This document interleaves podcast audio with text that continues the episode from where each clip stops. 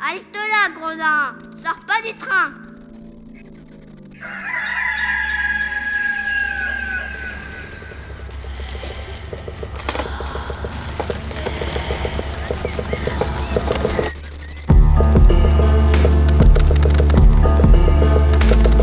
Dès ma plus tendre Plus on est jeunesse, malheureux, plus on souffre. Il faut plaindre les affligés. C'est une loi loi de l'humanité. puis de manière ou d'autre, les consolations arrivent et la douleur s'en va. Damit nun durch mich ein Unrecht Je me propose de raconter 100 nouvelles ou fable, ou parabole, ou histoire, à notre. L'an 1348, la peste se répandit dans Florence. On trouvera dans ces nouvelles plusieurs aventures galantes, tant anciennes que modernes.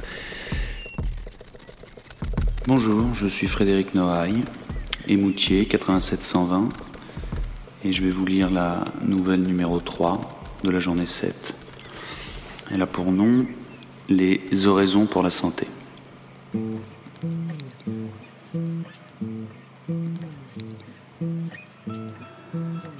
Dans la ville de Sienne, un jeune homme nommé Renaud, issu d'une famille très honnête, bien élevée, de jolie figure et fort bien fait, devint passionnément amoureux d'une jeune et jolie femme nouvellement mariée. Il s'imagina que s'il trouvait moyen de lui parler, il en obtiendrait bientôt tout ce qu'il voudrait. Dans ce dessin, il chercha un expédient qui le mit à portée de la voir et de l'entretenir sans se rendre suspect au mari. Agnès était grosse depuis six ou sept mois. Il mit dans sa tête de devenir son compère. Il accosta un jour le mari qu'il connaissait et lui témoigna son désir de la manière la plus polie et la plus adroite. Le mari, loin de soupçonner les vues de Renaud, accepta la proposition et en parut même flatté. Le jeune homme, devenu compère d'Agnès, profita de l'occasion qu'il eut de la voir pour lui confirmer de bouche ce que ses soupirs et ses yeux lui avaient dit tant de fois auparavant. Il lui peignit la situation de son cœur et ne manqua pas de lui dire que son repos, son bonheur, sa vie même, dépendait du retour dont elle payerait ses sentiments.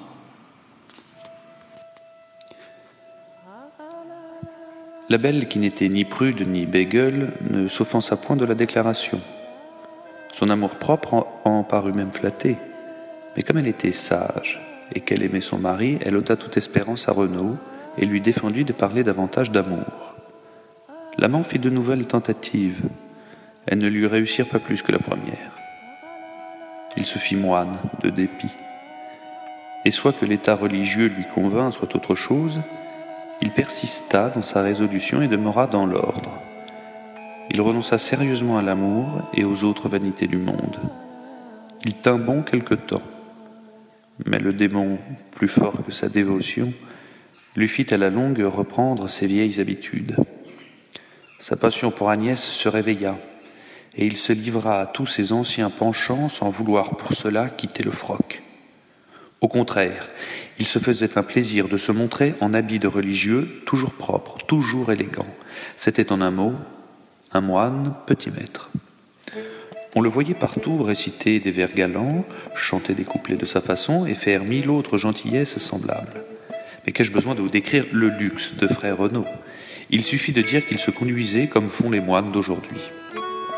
Quels sont ceux en effet qui suivent l'esprit de leur état?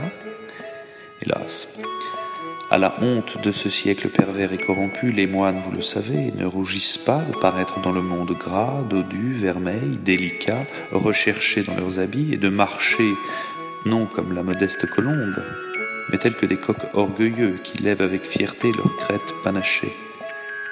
Leurs chambres sont pleines de pots de confiture, de dragées, d'eau de senteur, des meilleurs vins de Grèce et des autres pays, de liqueurs, de fruits, d'ambroisie, de sorte qu'elles ressemblent plutôt à des boutiques d'épiciers ou de parfumeurs qu'à des cellules de religieux. Ils ne cachent même pas qu'ils sont sujets pour la plupart à la goutte, qui, comme on sait, ne s'attache guère à ceux qui jeûnent, qui sont tempérants, chastes, qui mènent une conduite sage et réglée, ainsi qu'il convient à des ecclésiastiques et surtout à des moines. Pour moi, malgré l'indulgence qui m'est naturelle, je ne pus voir sans surprise et sans indignation combien ils ont dégénéré et combien ils dégénèrent tous les jours. Saint Dominique et Saint François n'avaient pas trois habits pour un.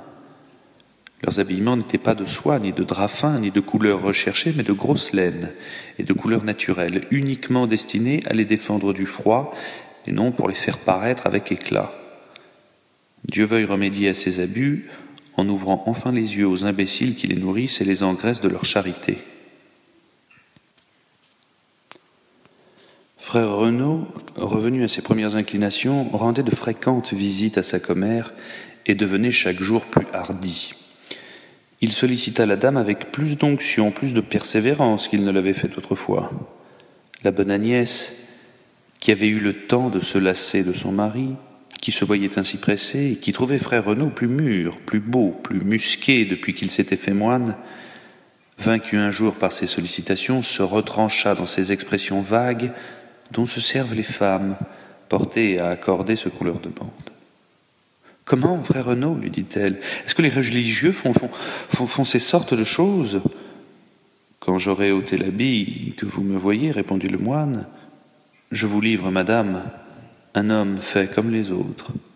La belle, continuant de faire la petite bouche, Dieu me préserve, s'écriait-elle, d'avoir une pareille condescendance. N'êtes-vous pas mon compère? Le péché serait trop grand, et c'est ce qui m'empêche de céder à vos désirs. Belle raison pour vous, vous en empêcher, répartit le gaillard. J'avoue que ce serait un péché, mais quel péché beaucoup plus grand le bon Dieu ne pardonne-t-il pas lorsqu'on se repent? D'ailleurs, dites-moi, je vous prie, qui est plus proche parent de votre fils? Ou votre mari qui l'a engendré Ou moi, qui l'ai tenu sur les fonds de baptême? La dame répondit que c'était son mari. Eh bien, reprit le moine, cela empêche-t-il que vous ne couchiez avec lui? Non, assurément, dit Agnès. Je puis donc y coucher aussi bien que lui, moi qui ne tiens pas de si près à votre fils. La belle, qui n'était pas habile en l'art de raisonner, et qui se déconcertait pour peu de choses, crut ou feignit de croire que le moine avait raison. Qui pourrait résister, compère, lui dit-elle, à votre éloquence? Après cela, elle se rendit et consentit à tout ce qu'il voulut. On imagine bien que ce ne fut pas pour cette fois seulement. Le compère et la commère se retrouvèrent plusieurs autres fois, et avec d'autant plus d'aisance et de liberté que le compérage les mettait à l'abri de tout soupçon. Un jour que frère Renaud était sorti avec un de ses compagnons, il crut avant de rentrer au couvent devoir passer chez sa commère. Il n'y avait avec elle dans la maison qu'une jeune et jolie servante. Le compère envoya son camarade au grenier avec cette petite fille pour lui enseigner sa nôtre.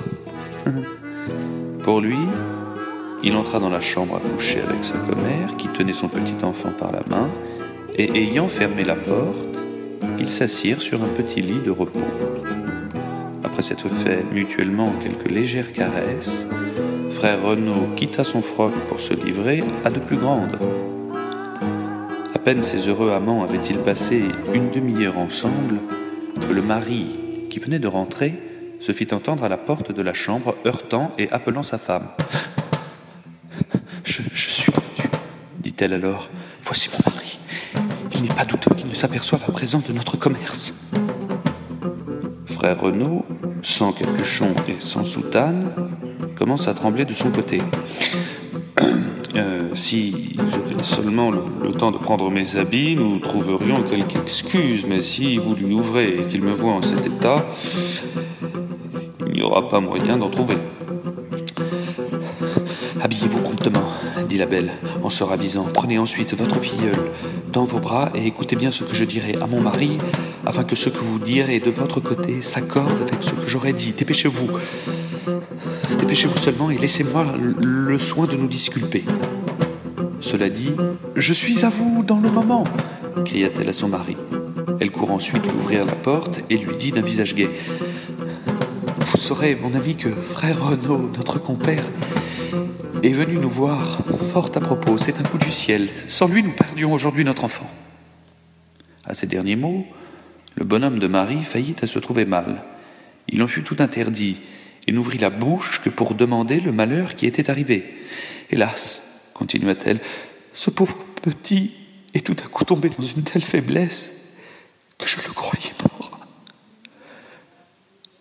Je ne savais comment m'y prendre pour le faire revenir lorsque frère Renaud est entré.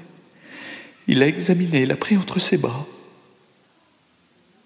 Ce sont des vers, ma commère m'a-t-il dit, qui lui montent au cœur et qui l'étoufferaient. Si l'on y remédiait promptement. Ne vous chagrinez pas, je les enchanterai, et avant que je sorte d'ici, ils seront tous morts, et vous verrez votre enfant aussi sain et aussi bien portant qu'avant sa faiblesse. Comme vous étiez nécessaire ici, continua la dame, pour dire certaines oraisons et que la servante n'a pas pu vous trouver, frère Renaud les a fait dire à son compagnon au plus haut étage de la maison. Je suis entré ici avec lui parce que personne autre que le père ou la mère de l'enfant ne peut assister à cet enchantement. Nous nous sommes donc enfermés pour n'être interrompus par qui que ce fût. Il tient encore en ce moment notre cher fils entre ses bras, et il pense que lorsque son compagnon aura achevé de dire ses oraisons, tout sera fait, car l'enfant est déjà beaucoup mieux. Ce récit déconcerta tellement le pauvre Benet de Marie qui idolâtrait son fils qu'il prit tout cela pour argent comptant. Hélas, je le vois, dit-il en soupirant. Gardez-vous-en bien, reprit Annès, vous gâteriez tout. Attendez encore un peu. Je vais savoir si, vous pouvez entrer, ne vous étant pas trouvé au, au commencement. Je vous appellerai ensuite. Frère Renaud, à qui ce récit dont il n'avait rien perdu avait donné le temps de s'habiller, prit l'enfant dans ses bras, et voyant que le mari avait donné dans le panneau, il cria tout haut. Ma commère, n'est-ce pas le compère que j'entends? C'est moi-même, mon révérend père, répondit le mari. Avancez donc, s'il vous plaît, reprit le moine. Le bonhomme s'étant rapproché. Tenez, voilà votre enfant en parfaite santé. Tout ce que je vous demande pour le service que je viens de vous rendre, c'est que vous fassiez mettre un enfant de cire de la grandeur du vôtre devant l'image de Saint Ambroise, par les mérites duquel le Seigneur vous a fait grâce. L'enfant, voyant son père, courut aussitôt à lui et le caressa à sa manière. Le père le prit dans ses bras en pleurant de tendresse et ne se lassait point de le baiser ni de remercier le charitable compère qui l'avait guéri. Le compagnon de frère Renaud, qui avait déjà enseigné à la jeune servante non pas une seule, mais au moins quatre patenôtres, et qui lui avait fait présent d'une bourse de soie qu'il avait reçue d'une nonin, n'eut pas plutôt entendu le mari qu'il sortit du grenier et vint sur la pointe des pieds se mettre dans un endroit d'où il pouvait voir et entendre parfaitement ce qu'on faisait. Quand il vit que tout s'était bien passé, il entra dans la chambre en disant Frère Renaud, j'ai dit en entier les quatre oraisons dont vous m'avez chargé. Tu as bien fait, mon cher confrère, et j'admire la force de ton haleine. Je voudrais en avoir une aussi bonne, car je n'en avais encore dit que deux lorsque mon compère est arrivé. Mais le ciel a eu égard à ta peine et à la mienne, et a guéri l'enfant à ma grande satisfaction. Le bon cocu fit aussitôt apporter du meilleur vin avec des confitures, et traita du mieux qu'il fut possible les deux religieux qui avaient besoin de réparer leurs forces. Il les accompagna ensuite jusqu'à la porte et leur renouvela ses remerciements en leur disant adieu. Il n'y eut rien de plus pressé que de commander la statue de cire qu'on plaça effectivement devant un Saint Ambroise qui n'est pas celui de Milan.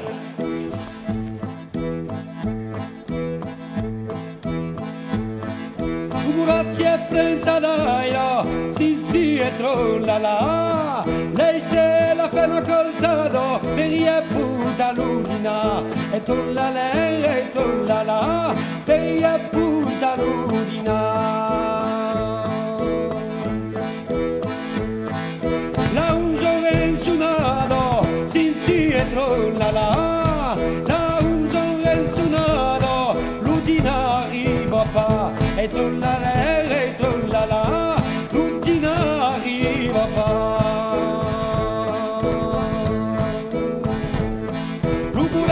prensalairo, si si e trollala, lu burazie prensalairo, e se tu non stau, e trollale, e trollala, e se tu non